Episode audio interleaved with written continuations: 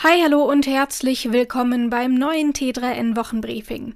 Bist du immer noch im Homeoffice? Damit wärst du zumindest nicht alleine. Jetzt aber soll die Homeoffice-Pflicht zum 1. Juli wieder abgeschafft werden. Darum geht's heute außerdem um Supply Chain-Attacken, YouTubes neue Shopping-Funktion, das Leben vom kürzlich verstorbenen John McAfee und typische Fehler bei JavaScript. Alle Artikel dazu findest du natürlich in den Show Notes oder direkt über t3n.de. Fangen wir an. Wer kann, sollte von zu Hause aus arbeiten. Arbeitgeberinnen wurden von der Bundesregierung verpflichtet, allen die Möglichkeit dazu zu geben. Nun fällt diese Pflicht wieder.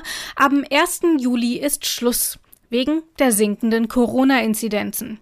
Das Ende der Homeoffice-Pflicht ist aber nicht nur eine Frage der Gesundheit, es wirft auch gewisse rechtliche Fragen auf. Arbeitsrechtlerinnen argumentieren, dass ein einmal gemachtes Homeoffice-Angebot an die Belegschaft letztlich einem Vertrag gleichkommt. Der läuft aber im Gegensatz zur gesetzlichen Homeoffice-Pflicht nicht einfach automatisch aus. Sofern Unternehmen nicht von vornherein klare Vorgaben für ein Ende der Homeoffice-Zeit gemacht haben, könnte das im Streitfall sogar ein Fall für die Gerichte werden. Wollen die Mitarbeiterinnen nämlich weiter von zu Hause aus arbeiten, die Unternehmen aber wieder auf Präsenz setzen, bietet das ordentlich Konfliktpotenzial. Dass es auch anders geht, haben Tech-Unternehmen wie Google und Twitter erkannt. Beide wollen ihren Mitarbeiterinnen langfristig auch nach der Pandemie Homeoffice ermöglichen. Als die Firma SolarWinds gehackt wird, schlägt das Wellen. Der Angriff gilt als einer der größten weltweit und er hat auch global für größere Probleme gesorgt. Was ist passiert? Russische HackerInnen hatten schadhaften Code in ein Programm des IT-Unternehmens eingeschleust und so weltweit 18.000 Netzwerke unter ihre Kontrolle gebracht.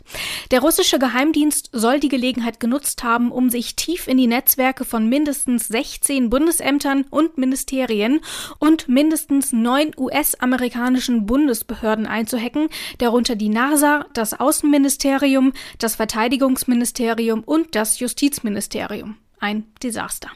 Diese Art des Angriffs bezeichnen Expertinnen als Supply Chain Attacke.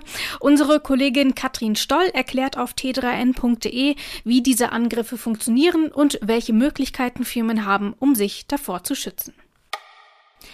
Man sieht was auf YouTube und denkt, ja cool, praktisch, will ich irgendwie auch. Bislang muss man das Produkt dann auf anderen Seiten suchen und kann es dann kaufen. Geht es aber nach Google, dann spielt YouTube zukünftig auch im E-Commerce eine größere Rolle. Eine Shopping-Funktion auf der Videoplattform befindet sich derzeit bereits in der Testphase.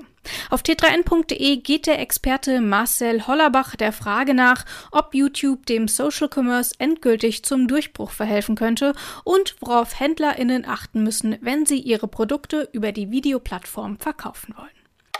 John McAfee hat mit Antivirenprogrammen ein Vermögen verdient. 1994 verkaufte die nach ihm benannte Softwarefirma. Ruhig wird es dadurch allerdings nicht um ihn.